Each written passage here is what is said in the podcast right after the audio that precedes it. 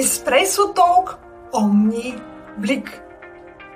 Hinhören statt zuhören steht in den nächsten 15 Minuten am Programm. Welche Möglichkeiten und neue Perspektiven bieten uns die Digitalisierung im Bereich der Unternehmerkommunikation? Heute werden wir das digitale Marketing aus dem Blickwinkel der Beratung, Forschung und Lehre entdecken. Berhard, kannst du uns deine Tätigkeitsfeld in zwei Minuten beschreiben? Ja, Margarita, ähm, sehr gerne. Zumindest tue ich mein Bestes, mich an die zwei Minuten zu halten. So wie du schon gesagt hast, ist mein Tätigkeitsfeld durchaus auf drei Standbeinen, drei Standbeinen begründet. Einerseits die Unternehmensberatung, andererseits die Forschung und Lehre. Wenn wir da vielleicht mit der Forschung beginnen, dann schaue ich mir mit Kolleginnen und Kollegen der Fachhochschule Kärnten sehr häufig an, wie sich Kunden durch digitale und physische Kaufprozesse bewegen, wie sich Unternehmen bei dem Umgang mit Kunden im digitalen Kontext tun, also ob sie sich da besonders schwer tun oder ob gewisse Dinge schon funktionieren und was hier noch verbessert werden kann. Im Bereich der Lehre versuchen wir dann diese Ergebnisse auch in altbekannte Marketing-Lehrveranstaltungen, in altbekannte Muster und Modelle zu packen und natürlich neu anzureichern. Und das Schöne ist, ganz aktuelle Ergebnisse, die häufig noch gar nicht publiziert sind, sondern die wir gerade erst beim Erforschen sind, kann ich dann direkt auf mein drittes Standbein mitnehmen und Unternehmerinnen und Unternehmer mit ganz aktuellen Ergebnissen versuchen zu helfen, die Hürden bei der Digitalisierung gewissermaßen zu erleichtern. Und wenn du uns diese drei äh, äh, sozusagen Standbeine, äh, drei Perspektiven, äh, kannst du die in einen Gegenstand zusammenfassen? Was kann das alles zusammenbinden? Welcher Gegenstand? Naja, was das alles zusammenbinden könnte, wäre das, wie ich Marketing und vor allem modernes Marketing auch heute sehe. Ich habe mir länger darüber Gedanken gemacht, was für ein Gegenstand das symbolisieren könnte. Es sind ein paar in der Auswahl gewesen und am Schluss ist es die Bühne geworden. Also wirklich die Bühne, auf der Superstars und Helden auftreten, auf der Künstler auftreten, weil die Bühne selbst eine sehr gute Analogie dafür ist, was wir eigentlich machen. Wenn du dir jetzt vorstellst, es gibt natürlich sehr berühmte Musiker, sehr berühmte Artisten. Trotzdem bringen fast alle von denen eine riesengroße Bühne mit, wenn sie vor Publikum spielen. Das heißt, sie sind schon außergewöhnlich gut. Sie haben schon außergewöhnlich viele Fans. Trotzdem müssen sie sich auf ein Podest stellen, um von allen gleichmäßig wahrgenommen zu werden. Und ähnlich sehe ich das auch in der Unternehmenskommunikation. Natürlich sind viele Unternehmen schon extrem gut in dem, was sie machen. Trotzdem gibt es in vielen Fällen Konkurrenz, Wettbewerb oder ähnliches. Und gut zu sein alleine reicht häufig nicht aus, um wahrgenommen zu werden. Wenn man sich das als Analogie mit einem Konzert, mit einer Bühne vorstellt, dann wird die Sache, glaube ich, ganz klar. Das ist ganz interessante Gedanken, weil ich habe es äh, vor vier oder sogar mehr Jahren genauso dieses Unterschied für mich Bühne und Podium und ich habe es extra auf dem Podium äh, mich konzentriert, weil für mich war das genau das Unterschied oder zumindest habe ich es so damals interpretiert. Eine Bühne ist nur für die Ausgewählte, für die, wie, wie du selber sagst, die Stars oder die Leute, die sie schon alle kennen. Und auf alle Podium darf jede kommen und sich präsentieren äh, und darüber seine Expertise äh, oder seine Erfahrungen zu teilen. Deswegen finde ich das äh, wirklich interessant, wie du jetzt, weil dann komme ich wieder zu dem Gedanken und denke, haha, war ich recht oder hat sich das geändert in den letzten Jahren? Aber dann äh, komme ich mit meiner nächsten Frage. Du hast eine Bühne äh, jetzt äh, als Gegenstand erklärt für deine Tätigkeiten. Wie kann man sich dann dem Umfeld, in dem du arbeitest, arbeitest, in diese drei unterschiedliche Tätigkeiten auch vorstellen. Hat das auch etwas mit dem Bühne zu tun oder hat es ein bisschen anderes Blickwinkel? Ich würde sagen, es hat auf alle Fälle auch etwas mit der Bühne zu tun, dadurch, dass es drei doch eher unterschiedliche Tätigkeiten sind, gibt es aber unterschiedliche Räumlichkeiten, von denen ich umgeben bin. Wenn wir uns die Lehre anschauen, dann geht das bestimmt vom ganz kleinen Seminarraum bis zum großen Hörsaal, wie man es sich wirklich vorstellt. Also da ist alles dabei. Im Gegensatz dazu, bei der Forschung, da sieht man mich wahrscheinlich in einem kleinen Kämmerchen mit lauter Bildschirmen vor mir und ich versuche irgendwelche Sachen auszuwerten und das Kämmerchen ist absichtlich klein, weil da möchte ich ja nicht gestört werden. In dem Bereich gibt es aber auch internationale Konferenzen, auf denen wir immer wieder unsere Fachartikel vorstellen können. Also es bleibt nicht immer beim kleinen Kämmerchen, es geht dann auch auf die etwas größere Bühne. Und im Bereich der Unternehmensberatung muss ich sagen, habe ich in den letzten Jahren zum Glück in viele Unternehmen ein bisschen hineinschnuppern dürfen. Ich glaube, Digitalisierung macht vor überhaupt keinem Bereich Halt, aber gerade bei der Unternehmensberatung ist es meiner Meinung nach auch wichtig, dass man das Unternehmen selbst persönlich kennenlernt, dass man versucht, vielleicht die Anfangsgespräche digital zu halten, aber durchaus auch einige Male vorbeischaut, um das Unternehmen als Gesamtheit einfach zu verstehen, um zu verstehen, wie ist die Empfangsdame, der Empfangsherr, wie ist der Lagerarbeiter, repräsentiert das Unternehmen eigentlich das, was es verspricht oder könnte man hier schon ansetzen und sich überlegen, welche Strategie muss man in Zukunft wählen, um sowohl digital als auch physisch sein Versprechen einzulösen. Und äh, du hast digital und aber auch persönliche Kontakte mit deinen Studenten und auch beim Konferenzen äh, mit deinen Kollegen. Was äh, würdest du sagen, welche Berührungspunkte oder welche sind die wichtigsten? Es gibt sicher äh, Berührungspunkte. Welche sind die wichtigsten Berührungspunkte? Alle diese drei Branchen oder die sind ein Branche, die du repräsentierst, aber alle diese drei unterschiedliche Arbeitsfelder, kann man schon äh, fast sagen.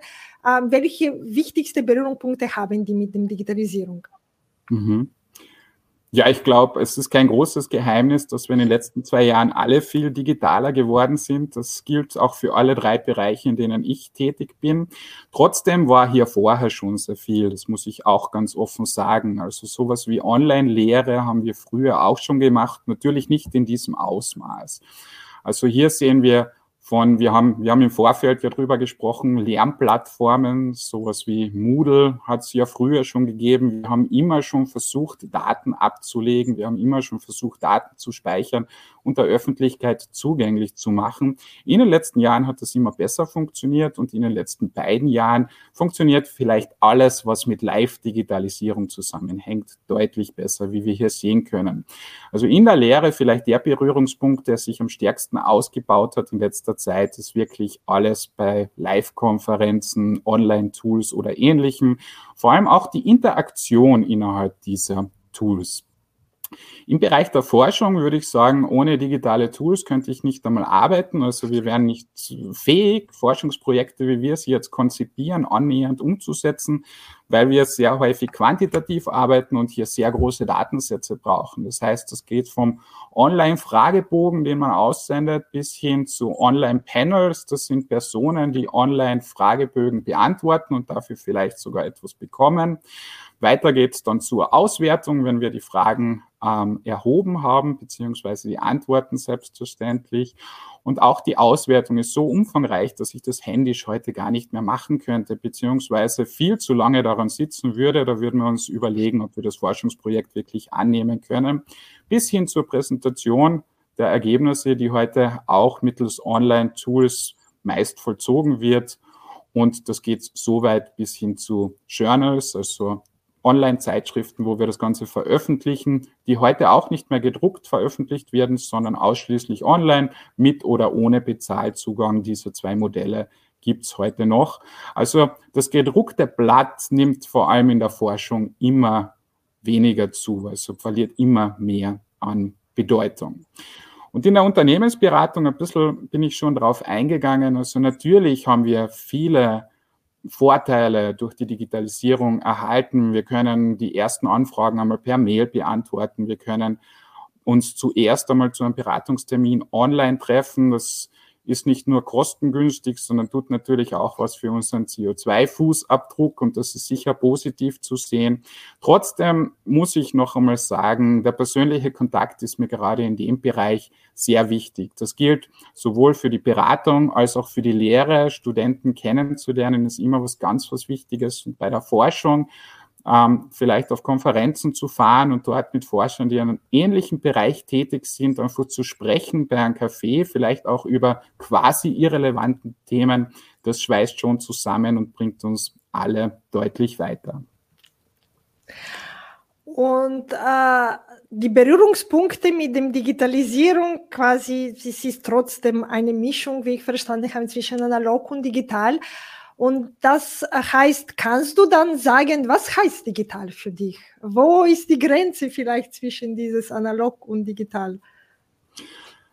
Naja, es sind jetzt zwei Fragen. Also, wo ist die Grenze? Ich würde sagen, die Grenze ist fließend. Das kann man heute nicht mehr so unterscheiden. Und ich glaube, etwas nur analog zu denken, ist meistens der falsche Ansatz. Ich möchte mir jetzt kein Beispiel ausdenken, aber vielleicht gibt es irgendwelche Dinge, die analog ausschließlich noch sehr gut funktionieren. Dinge aber nur digital zu denken, ist vielleicht auch zu viel des Guten, weil selbst Geschäftsmodelle wie jenes von Amazon, die ja eine digitale, ein digitales Unternehmen sind, haben ja extrem viele physische Berührungspunkte. Und wenn Sie die nicht gut mitdenken, dann haben Sie auch etwas falsch gemacht und dann kreieren Sie vielleicht auch unzufriedene Kunden. Die zweite Frage, was heißt Digitalisierung eigentlich für mich? Ich habe im Vorfeld gesagt, das hat für mich etwas mit Freiheit, mit Selbstbestimmtheit zu tun. Ich möchte jetzt aber nicht sagen, dass ich da über Digitalisierungsoptimist bin. Also ich weiß schon auch, dass Digitalisierung auch Gefahren mit sich bringt. Ich vergleiche das immer ganz gerne mit Tools oder Werkzeugen, die wir als Menschheit in der Vergangenheit schon erfunden haben und jetzt verwenden. Beispielsweise ein Hammer, der uns dabei hilft, ein Haus zu bauen oder Nägel einzuschlagen. Natürlich hat ein Hammer auch viele Gefahren und das gibt in jeder Notaufnahme, in jeder Stadt immer wieder Menschen, die sich damit schwer verletzt haben. Trotzdem haben wir irgendwann für uns entschieden, dieses Tool, dieses Werkzeug bringt uns mehr, als es Gefahren in sich birgt. Also versuchen wir einfach den Umgang mit diesem Werkzeug so zu lernen, dass wir uns möglichst wenig verletzen, weil es einfach effizient ist und weil es in Zukunft einfach bleiben wird. Und ich glaube, das ist dasselbe mit vielen Aspekten der Digitalisierung. Also vieles ist nicht wegzudenken, vieles wird nicht von der Bildfläche verschwinden. Was aber schon immer mitgedacht werden muss, ist, dass wir den Umgang mit Dingen lernen müssen und den müssen wir auch kontinuierlich lernen. Dinge entwickeln sich ohnehin stetig weiter, die Digitalisierung entwickelt sich stetig weiter. Das heißt, wir müssen uns auch damit weiterentwickeln, von anderen lernen, von neuen Tools, von neuen Umgebungen lernen und auch den Umgang mit neuen Tools und Umgebungen lernen. Dann kann das Ganze in die richtige und gute Richtung gehen und die Gefahren sind dann zwar immer noch da, aber möglichst eingedämmt. Mit den Funden, und wir sagen, so die äh, funktionieren äh, immer wieder und deswegen ist das interessant und die entwickeln sich auch mit dem Zeit, weil das, die Hammer ändert sich auch. Es wird mehr automatisch oder mehr manuell. Es gibt es auch Hammer, die äh, sozusagen elektronisch gesteuert sind oder durch unterschiedliche Techniken. Es äh, reicht nicht nur dem Kraft von einer Hand. Und deswegen, das, das finde ich, ist wirklich sozusagen dieses Risiko zu abzuschätzen und zu sagen, nutzen wir das weiter oder nicht. Und es zeigt sich, äh, wenn die Chancen mehr sind als dem Risiko, in diesem Beispiel mit dem Hammer, kann man sehr viel äh, positiv anschauen an das, was man tut, äh, statt immer in diese Risiken sich zu äh, zu sozusagen zu klammern und zusammenzufassen. Das finde ich wirklich eine sehr interessante und sehr äh, gute Perspektive, sehr positive Perspektive von alltäglichem Leben. Äh, und heißt das, die Hashtags sind eine, wieder eine, es ist eine moderne Begriff, kann man fast sagen. Uh, und bei vielen Konferenzen uh, habe ich das erlebt und du gehst bei sehr vielen, kann man sich auch vorstellen mit drei Hashtags. Und deswegen frage ich dich, kannst du deine Tätigkeitsfeld mit drei Hashtags uh, zusammenfassen oder vorstellen? geht auch, kommt drauf an, von welcher Perspektive du anschauen willst. Mhm. Also wenn ich mich auf drei Hashtags fokussieren müsste, was ich in dem Fall wahrscheinlich nicht machen würde, sondern eher so neun, also drei pro Tätigkeitsfeld. Okay. Aber wenn ich dann, mich, dann du darf alle neun, das bin ich auch neugierig. Nein, nein, nein, nein. wir bleiben bei drei, damit es wirklich sehr fokussiert wird und ich möchte natürlich auch eine Reichweite erreichen, deshalb nehme ich drei, die eher beliebt sind. Also einer, der mir immer sehr gut gefällt, ist Digital Natives. Der ist lustigerweise auch häufig ähm, etwas negativer konnotiert, obwohl ich das überhaupt nicht so sehe. Also ich glaube, alle Menschen können Digital Natives werden bzw. sein. Selbst ich bin mit einem Computer aufgewachsen, auch wenn das Internet noch sehr langsam gegangen ist damals. Vielleicht, was ich als zweites gern mitnehmen würde, wäre Marketing oder Digital Marketing. Also ich würde das nicht rein digital sehen, aber digitales Marketing funktioniert einfach sehr gut und das ist auch der Bereich, in dem ich derzeit schwerpunktmäßig tätig bin. Und um das Ganze abzurunden, damit es auf Instagram gut funktioniert, würde man natürlich No Filter verwenden.